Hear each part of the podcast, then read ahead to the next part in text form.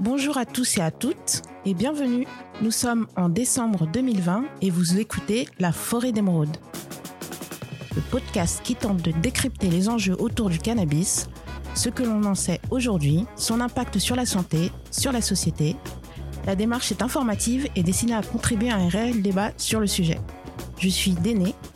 Je suis Soncle Charlie et nous lançons ce nouvel épisode de La Forêt d'émeraude. C'est parti cette semaine, nous allons à la rencontre du laboratoire LIF spécialisé dans le test de produits au cannabis. Et avant de commencer, nous allons inviter nos interlocuteurs à se présenter.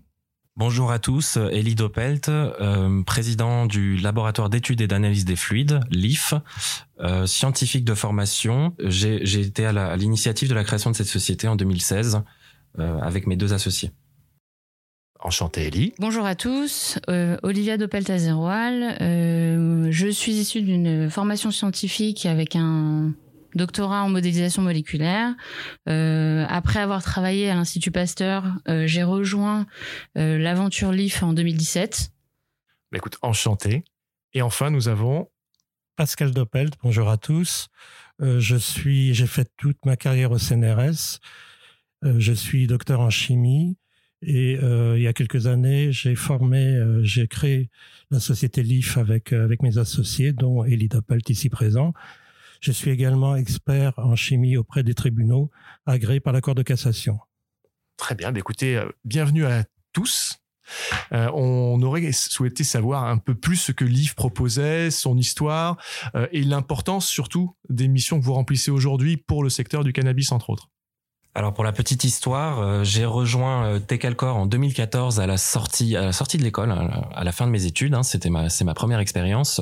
Euh, c'est la maison mère, donc c'est une société qui a été créée en 2012 et qui crée des qui crée qui fabrique des e-liquides avec un profil un petit peu particulier dans ce milieu, dans le sens où on a vraiment poussé au niveau scientifique, au niveau de la création et du contrôle des produits.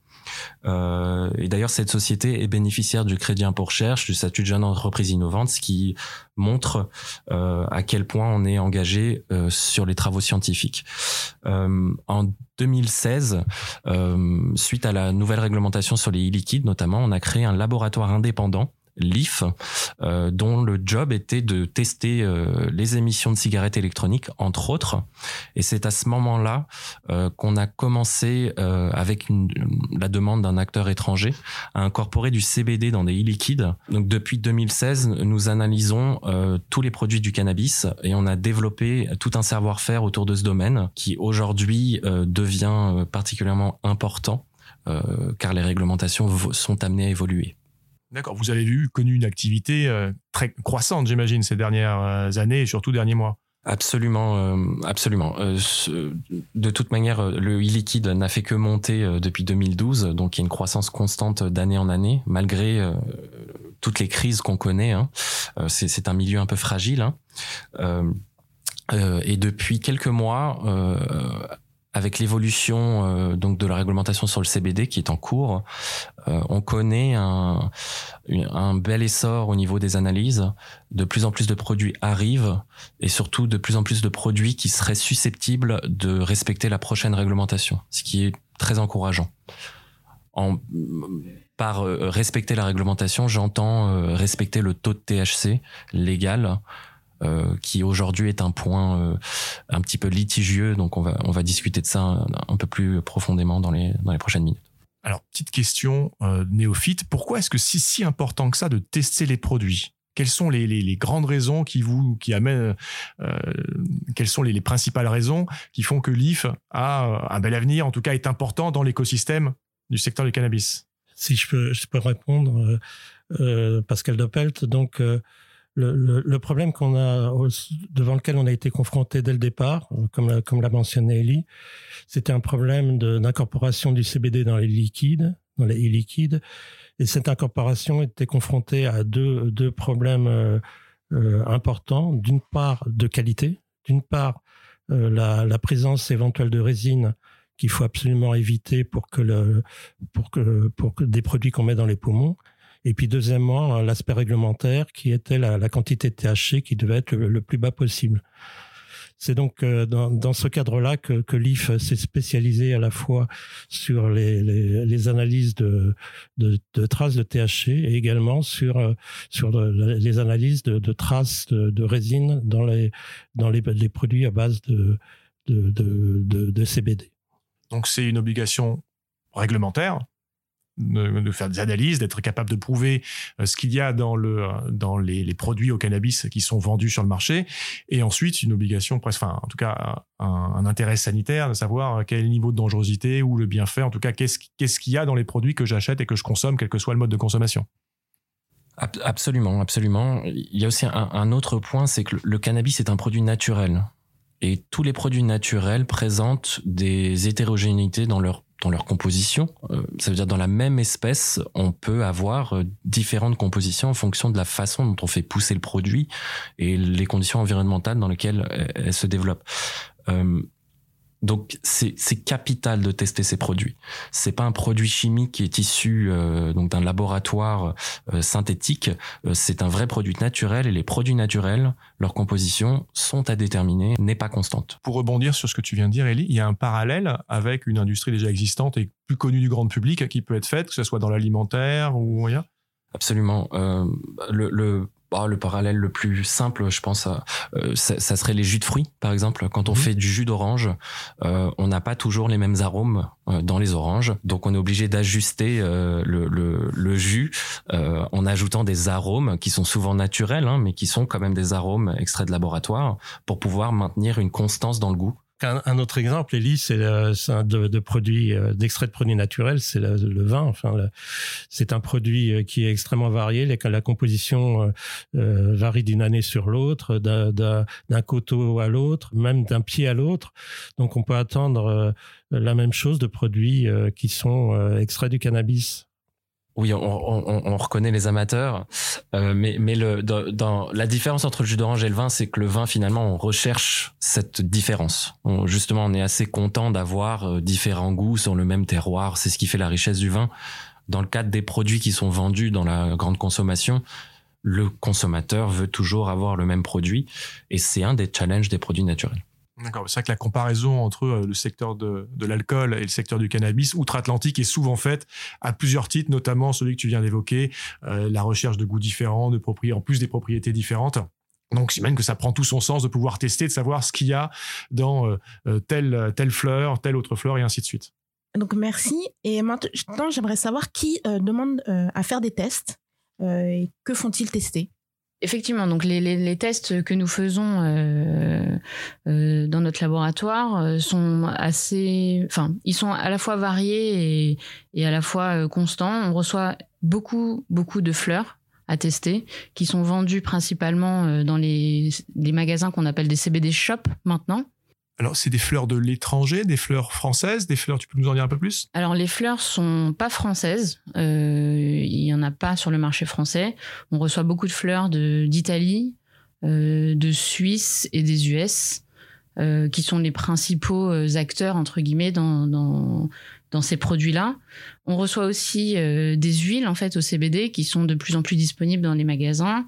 Euh, les gens veulent, enfin les, les, acteurs veulent vérifier si le taux de CBD annoncé sur l'étiquette est le bon et surtout si le, les produits sont légaux, c'est-à-dire que il faut il faut pas qu'il y ait de traces de THC dans les produits finis. Ce que tu appelles les acteurs, c'est-à-dire que ce sont des distributeurs alors ça peut être des distributeurs. Il y a des distributeurs qui vont qui ont ouvert par exemple des chaînes de magasins. Il y en a de plus en plus. Euh, c'est aussi des CBD shops euh, indépendants. Donc euh, c'est quelqu'un avec une passion qui a ouvert un magasin euh, en France. On, on, teste aussi des, des liquides pour vérifier pareil donc les, les, taux de CBD et les taux de, de THC. et quand tu parles de traces, de quoi parles-tu exactement de traces de THC alors, c'est un sujet un petit peu euh, litigieux. Euh, en France, les traces de THC dans les produits finis sont interdites. C'est-à-dire que si on veut manipuler un produit issu du chanvre, il faut qu'il y ait zéro trace de THC. Il faut savoir que le chanvre, c'est du cannabis. C'est-à-dire le chanvre, c'est juste une façon, une autre façon d'appeler du cannabis pauvre en THC. Mais sinon, c'est extrait de la même plante cannabis sativa. Cannabis sativa produit naturellement du THC. C'est comme ça. Il y a des plantes qui en produisent moins. On peut éventuellement le retirer, c'est-à-dire on peut soit le dégrader, on peut le traiter chimiquement, on peut le purifier en passant par un laboratoire. Il y aura toujours des traces. C'est juste à, à quelle à quelle hauteur on va les trouver. Donc tout le challenge aussi aujourd'hui du chanvre en France, c'est justement de définir un seuil légal pour le taux de THC, chose qui n'existe pas, mais euh, c'est en train d'évoluer euh, de façon assez rapide. Donc la 1000 DK, euh, s'est exprimé à ce sujet. La MILDECA, c'est la mission interministérielle de lutte contre les drogues et les conduites addictives. Et euh, cette, euh, donc cet organisme s'est exprimé au, au, sujet donc de l'arrêté de 1990, l'arrêté français, qui définit le, le, les parties de la fleur, de la plante qu'on a le droit d'utiliser et celles qui sont interdites et qui aussi qui interdit toute trace de THC dans les produits finis cet arrêté va être modifié. Il, il doit être nécessairement modifié suite euh, à des euh, euh, à un jugement, notamment sur l'affaire Canavap. Alors ça, c'est un petit peu plus particulier, mais c'est une affaire qui, qui, qui a été jugée jusqu'à la Cour d'instance européenne et qui a qui a donné euh, euh, une suite favorable euh, à Canavap et donc qui interdit la France d'interdire le, la circulation de produits au CBD au sein de l'espace Schengen. Une information qui est parue récemment le 19 novembre dernier qu'on a commenté dans la revue de presse il y a, il y a deux semaines. Donc n'hésitez pas à revenir sur les articles en lien de cette revue de presse ou à revenir sur la revue de presse en elle-même c'est un une affaire capitale euh, qui, qui, est déterminante euh, et qui sera à l'origine de de la modification de la réglementation sur le cannabis en France.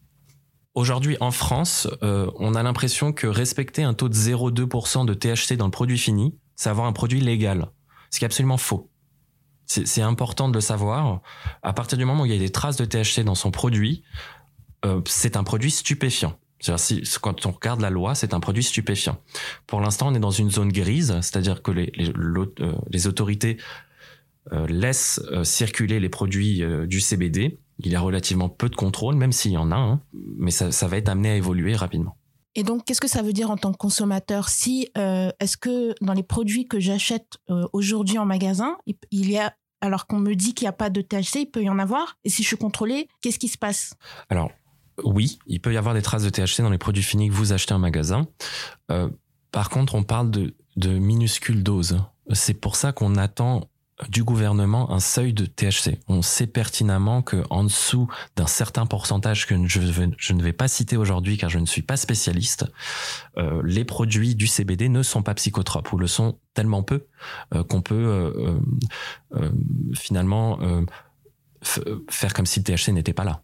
Elie, je, je, je, voudrais euh, quand même euh, euh, faire remarquer que le consommateur peut aussi demander aux commerçants à qui il s'adresse les, dosages des produits, puisque la plupart des, des, des, commerçants qui vendent ces produits ont des, des certificats d'analyse qui sont qui viennent de, de la matière qu'ils ont achetée et donc, ça me paraît important. Beaucoup d'entre eux, d'ailleurs, doublent ces analyses par euh, des analyses euh, nationales au niveau français, puisque beaucoup de ces certificats sont faits par des, laboratoires étrangers. Alors, c'est une question, parce que c'est vrai que bah, en tant qu'acheteur, de CBD. Moi, je suis rentré dans différents magasins. Alors, ça allait du bureau de tabac au magasin spécialisé. Euh, je demande souvent euh, des tests, enfin, en tout cas, quelque chose qui me montre ce qu'il y a vraiment dans le produit, au-delà du discours marketing. Alors, c'est assez éclectique comme réponse. Hein. C'est, ça va de la photocopie pliée en quatre euh, dans un lutin jusqu'à quelque chose qui euh, encadré à l'entrée du magasin. Aujourd'hui, si je veux être un consommateur averti et conscient de ce que j'achète, quels sont pour vous au sens de l'IF, hein, les, euh, les analyses qui sont indispensables pour sécuriser, pour me sécuriser moi au moment de l'achat. Si vous observez un bulletin d'analyse signé de ma main dans ce magasin, vous pouvez lui faire confiance. C'est tout ce que j'ai à dire. Non, y a, les choses sont plus compliquées parce qu'en vérité, il y, y a, deux aspects. Il y a l'aspect euh, euh, réglementaire c'est-à-dire que effectivement, euh, il faut regarder le taux de THC parce que bah, parce que euh, même le magasin lui-même est en difficulté, euh, comme l'a mentionné Ellie, du point de vue des forces de l'ordre. simplement, même si en ce moment euh, les choses sont, sont, en train de se relâcher un petit peu, on peut, on n'est pas à l'abri d'un, d'un gendarme ou d'un, d'un juge qui ferait du zèle sur ce, sur ce, sur cet aspect-là. Ça, c'est la première chose. Donc, le taux de THC est important. Faut le connaître. Faut savoir qu'il est particulièrement bas. Il y a des limites euh, qu'on peut, que nous on considère comme étant optimales. Tu peux la donner, Elie oui, absolument. Quand on est en dessous de 0,05% par exemple sur une fleur, on estime que c'est des valeurs de THC qui sont extrêmement bas. Euh, sur les matières premières, ça veut dire le, le, CBD existe aussi sous forme isolée. Donc quand on fait de l'extraction, on peut obtenir une poudre ou une sorte de résine. Et sur ces produits-là, on peut même descendre en dessous de 0,02% de THC, ce qui est minuscule. Après, en dessous de ces valeurs-là, euh, on estime que cette valeur n'a pas de sens. Alors un autre, donc le deuxième point que je mentionnais, euh, c'est aussi la qualité du produit, c'est-à-dire que au-delà simplement du, du, CBD qui est recherché, du THC qui est à éviter, il y a d'autres cannabinoïdes qui peuvent être présents dans, le, dans, le, dans la plante. Donc c'est intéressant de savoir un petit peu euh, quelle est la composition globale de la plante ou du produit, de telle façon à vraiment cibler euh, les, le, le produit qu'on veut acheter. Alors moi, aujourd'hui, j'arrive dans un magasin, je vois des produits à base de CBD, euh, je vois CBD synthétique, Isola, euh, Full Spectrum, euh, Board Spectrum. Comment je m'y retrouve? Effectivement, c'est un peu difficile de se retrouver là-dedans. Euh, il y a trois formes de CBD. Il y a trois grandes formes de CBD. Il y a la forme végétale, donc euh, fleurs, résines, euh, qui peuvent présenter ou ne pas présenter de CBD. C'est important de le dire. C'est le chanvre en lui-même a des propriétés, des allégations. On peut revendiquer des allégations thérapeutiques sur le chanvre, ce qui n'est pas le cas pour le CBD pour l'instant. Il n'y a pas encore de consensus scientifique, même s'il y a énormément des centaines d'études qui attestent euh, d'allégations thérapeutiques. Euh, finalement, donc là, il y a la forme végétale, il y a la forme isolée. La forme isolée, c'est une poudre, donc c'est du CBD qui est extrait de la plante, euh, qui est purifié en laboratoire et qui est parfaitement naturel. Hein. Et au-dessus d'un certain degré de pureté, au-dessus de 99% de pureté par exemple pour le CBD, le produit cristallise il cristallise, ça fait euh, comme dans Breaking Bad, hein, des beaux cailloux euh, qu'on brise avec euh, des marteaux et on obtient une poudre très fine. Et cette poudre-là, c'est de l'isolat de CBD. C'est du CBD finalement assez pur qu'on incorpore après dans l'huile, dans des liquides. C'est adapté pour être vapé parce qu'il n'y a pas de résine. Il y a enfin la dernière forme qui est un qu'on appelle broad spectrum. Donc c'est un extrait de chanvre purifié c'est-à-dire c'est un produit qui contient plus de 80% de CBD, mais qui est aussi accompagné d'autres cannabinoïdes. Donc on parle d'effets d'entourage, donc typiquement du CBG, du CBC. Enfin, il y a une belle ribambelle de, de cannabinoïdes hein, qui existent et qui sont relativement peu connus, euh, et des terpènes. Donc en fait, on a l'ajout euh, finalement d'un effet d'entourage autour du CBD. Terpènes, est-ce que tu peux nous rappeler? Oui, absolument. Les terpènes, ce sont les huiles essentielles du cannabis. Le dernier, la dernière classe, euh, donc c'est le CBD synthétique, hein, qui a été mentionné euh, par Déné.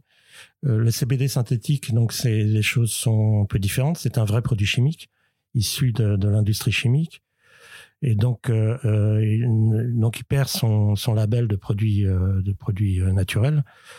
Et puis derrière, on, nous, on, a, on a un certain nombre de doutes autour du produit parce qu'on sait que euh, par chimie, euh, on, a du mal à, à faire des, euh, l'intégralité de la structure des produits naturels. Et donc dans ce CBD synthétique, en vérité, il y a un mélange de produits qu'on appelle nous en chimie sont des isomères. Et en vérité, on attend justement de ce mélange d'isomères qu'il ait un, un effet euh, inférieur par rapport au produit naturel qui lui est un produit, un isomère pur, si vous voulez. La deuxième chose, c'est quelque, euh, ça vient de nos travaux récents autour du CBD synthétique. Alors, il faut savoir que le CBD synthétique et le THC sont des molécules qui sont relativement voisines du point de vue structure. Il est possible de passer de l'une de l'une à l'autre. D'ailleurs, les plantes le font très bien dans certaines conditions. Et, il se trouve que le CBD synthétique euh, qui euh, qu'on a utilisé euh, a été analysé et on a retrouvé des traces de THC à la hauteur, voire plus que dans certains produits naturels du, de, de, de, de CBD euh, extrait de la plante. Donc je voudrais, je voulais appuyer cet aspect-là. Donc il faut aller plus loin, il faut faire des études, mais euh, du fait de la modification de la réglementation autour du CBD naturel, je ne vois pas trop quel, quel peut être l'avenir du CBD synthétique. Et moi, aujourd'hui, euh, quand je rentre en magasin, que j'achète un produit au CBD, je sais si c'est naturel ou synthétique. Est-ce que c'est mentionné ou? Normalement, il faut que ce soit mentionné. Enfin, je, euh, si vous voulez, euh, en ce moment, les, les, boutiques qui vendent du CBD, c'est autour, c'est autour des produits naturels. Quoi. Je veux dire que la plupart d'entre eux ne vont pas euh, aller chercher du CBD synthétique. d'abord parce que d'abord il est plus cher. Euh, du point de vue financier, donc c'est pas intéressant. Et puis d'autre part, euh, le CBD naturel étant euh, de très bonne qualité en ce moment, il sera de plus en plus, en particulier lorsqu'il sera utilisé dans le cadre des, des essais thérapeutiques sur le cannabis. Donc les, produits, il n'y a aucun intérêt pour le, le, commerçant à, à mettre en avant le fait que le CBD utilisé est du CBD synthétique, sauf si le CBD synthétique devient un argument de vente. Et à ce moment-là, il sera mentionné. Et euh, quand on rentre aujourd'hui dans des magasins, on trouve aussi euh, du CBD pour animaux. Donc, euh, quelle est la différence Est-ce qu'il y a une enfin, est-ce que ce CBD est particulier alors le CBD pour animaux, effectivement, c'est quelque chose qui, qui est de plus en plus présent en fait dans les magasins.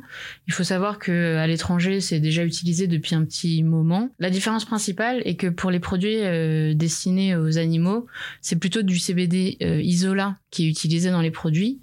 Euh, il n'y a pas d'intérêt d'utiliser du broad spectrum qui est généralement un peu plus cher et qui contient en fait tout ce qui est euh, terpènes et autres cannabinoïdes qui peuvent avoir un intérêt pour l'humain.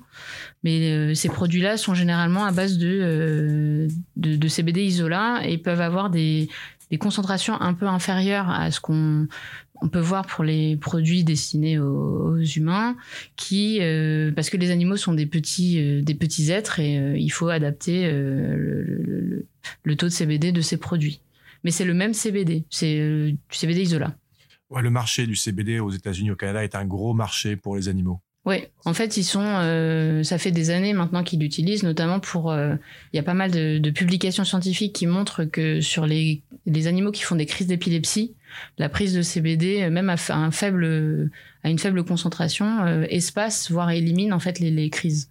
Donc, c'est un sujet que qu'on avait pu aborder avec une toiletteuse de Paris qui disait que son petit chien faisait des crises et que euh, le CBD avait changé euh, sa vie et elle faisait quasiment plus de crises. Et ça, c'est qu'un seul exemple du bienfait du CBD pour les animaux. Effectivement. Après, ça, ça a aussi des, enfin, le CBD a des vertus apaisantes, donc d'autres applications sont, sont prouvées pour les animaux. Et en termes de, de garantie de qualité, c'est la même que pour, pour les humains? C'est la même je peux m'attendre à la même, on peut me garantir que c'est la même qualité de produit et en, même sécurité? Alors la, principale euh, différence va être euh, l'huile utilisée, généralement. Ça peut être de l'huile de chanvre comme pour les produits euh, destinés aux humains, mais ça peut être de, l'huile de poisson par exemple. mais les produits sont les mêmes. on va garantir, enfin les, produits doivent garantir que c'est des huiles qui sont riches en oméga 3, oméga 6, etc. Et que le taux de CBD annoncé sur l'étiquette est bien certifié par un bulletin d'analyse euh, que, le, que le, magasin doit fournir, doit pouvoir fournir. Je voudrais savoir, euh, un, pour résumer, je rentre dans un magasin qui vend du CBD. Qu'est-ce que je peux exiger comme document pour me garantir, garantir le produit, par exemple? Idéalement, il faudrait un certificat d'analyse de la matière. tout simplement parce que, en tant que consommateur, finalement, vous êtes engagé vous êtes engagé sur le produit que vous avez dans la poche. Euh, Aujourd'hui, il y a une tolérance euh, du, du, gouvernement français autour du taux de 0,2. C'est une, sorte de consensus global autour 0,2 de THC. 0,2 THC, pardonnez-moi. Effectivement. Euh, donc, ce qui serait idéal, c'est d'avoir une analyse qui stipule que le produit a un taux inférieur à cette valeur-là. Vous, actuellement, euh, l'IF, quand, euh, quand vous fournissez un certificat à un magasin, quelles informations vous mettez dessus et pourquoi? Quelles sont les informations importantes que vous transmettez et pourquoi? Sur le bulletin d'analyse, il y a la photo du produit final, le numéro de l'eau, ce qui est très important pour pouvoir identifier un produit, et la composition détaillée en THC, en CBD, quoi qu'il arrive. Après, il peut y avoir des analyses complémentaires, mais ce qui est essentiel, c'est de quantifier les matières actives de, de la matière, donc le CBD le THC, apparentés à un numéro de l'eau pour que cette analyse ait un sens. Si je reçois un échantillon indépendant sans numéro de l'eau, finalement mon, mon analyse est représentative que du produit que j'ai reçu. Donc ça n'a pas forcément de sens euh, sur le lot total. D'accord, donc rentrer dans un magasin qui est pas capable de produire cette espèce de, de passeport d'analyse, bon déjà c'est suspect. C'est suspect. Il y a très peu de fournisseurs, même à l'étranger, qui fournissent leurs produits sans certificat d'analyse. Mhm. On pourrait discuter de la véracité de ces certificats d'analyse par rapport au, au laboratoire français, euh, mais finalement, il doit au moins produire un document. Oui. Ça, j'ai envie de dire que c'est un peu la base, le minimum. Euh, pour avoir été aux États-Unis, j'ai vu des, certificats d'analyse avec euh, des analyses très très fines de plein de cannabinoïdes, de plein d'autres euh, éléments type pesticides, OGM et autres. En tout cas, bon, c'est un marché plus mature, mais j'ai l'impression que les certificats d'analyse étaient beaucoup plus riches encore que ça. Est-ce que c'est la direction qu'on va prendre à un moment que là on est un peu à la base de l'analyse, on, on mesure le taux de THC, le taux de CBD, mais que petit à petit on va devoir aller beaucoup plus loin pour garantir. Euh, C'est un point sur lequel je voulais insister. Euh, finalement, euh, à cause de la réglementation française qui est très dure sur le cannabis, on a la réglementation la, plus pro prohibitive d'Europe hein, là-dessus. Euh, on est obsédé par le taux de THC. Finalement, c'est le point sur lequel on bloque, c'est euh, vérifier le taux de THC, vérifier qu'il est en dessous d'une certaine valeur. Et finalement, on s'attarde assez peu sur les autres euh, euh, aspects euh, du produit, notamment la composition en cannabinoïdes, en terpènes. Donc, je rappelle, c'est les huiles essentielles du cannabis. Les huiles essentielles du cannabis, elles ont des effets qui ont été démontrés. Euh, il y a des, des, alléga des, allégations thérapeutiques qui ont été démontrées. Euh, et toute la qualité en fait des produits du cannabis, c'est justement euh, avoir des ratios harmonieux entre les terpènes et les cannabinoïdes pour que ça fasse l'effet le plus doux possible. Voilà, c'est ça qui est important tout cas, c'est vrai qu'on se concentre beaucoup sur les cannabinoïdes, mais la conjugaison du cannabinoïde avec les terpènes est ce qui va conditionner l'effet. Alors, ce qui va être assez, enfin, des effets assez éclectiques d'une personne à l'autre. C'est dur à garantir le même effet pour la même personne avec le même produit. Mais en tout cas, ne pas regarder les terpènes, c'est une erreur. Donc, c'est. Euh... On, en a pour une bonne trentaine d'années de recherche, là, si ce n'est plus. Hein. Le, cannabis est, un, est une mine d'informations. On a beaucoup, beaucoup de choses à apprendre. Euh, vous savez, à Los Angeles, le, le cannabis thérapeutique, il est légalisé depuis 1996. Donc ça fait 24 ans qu'ils font de la recherche active sur le cannabis. En France, nous, on n'a pas le droit de manipuler la plante. Donc finalement, euh, ou dans des cadres extrêmement réglementés. Euh, finalement, on manque de savoir-faire. Ce qui est dommage. On a 26 ans, 24 ans de, de retard. Hein. Bon, on va les rattraper assez vite. On espère, on espère. On part pas de zéro. Alors, tu parles de, de retard, Ellie, mais quelque part, c'est euh, X années de retard qu'on a par rapport à d'autres pays, c'est aussi euh, X années de travaux qui ont été produits et qu'on peut réutiliser, nous, pour euh, aller plus vite. Absolument pas. Hein. On, on, a certes un retard, donc il va falloir rattraper, mais on part pas de zéro. On a quand même euh, l'appui de centaines de, de, publications américaines, entre autres, sur le cannabis, qui nous permettent d'avancer.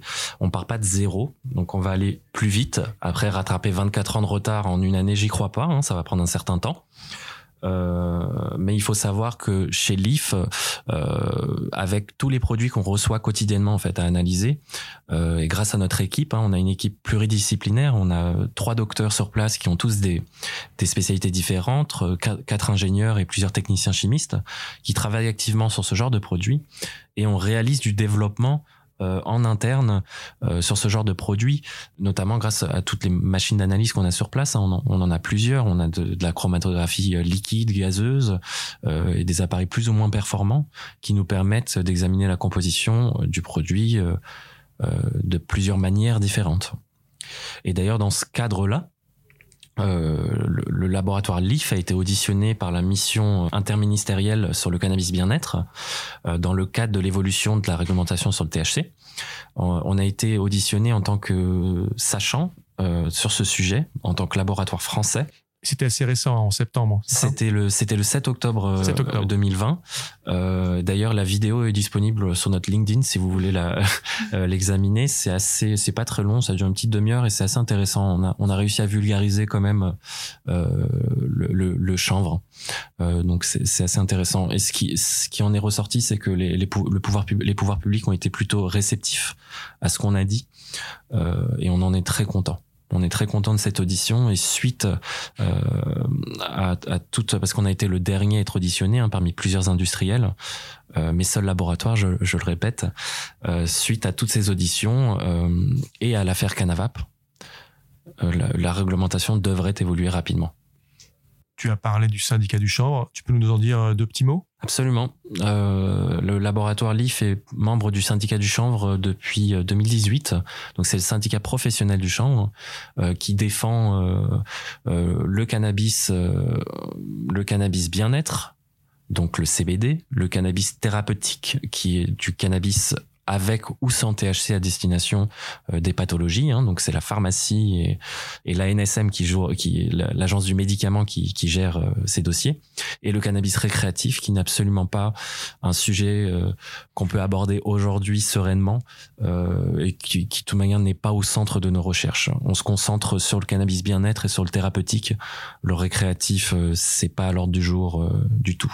Euh, je tiens d'ailleurs à, saluer le, syndicat professionnel du chanvre, euh, avec lequel j'ai pu évoluer euh, beaucoup, notamment faire valoir mes analyses auprès de, de plus d'acteurs, me tenir au courant de toute la réglementation autour du cannabis, qui, est un sujet extrêmement vaste et, et très complexe, et qui ont fait un travail formidable. Le syndicat a fait un travail formidable de lobbying auprès des pouvoirs publics, et on voit bien aujourd'hui que ça a porté ses fruits.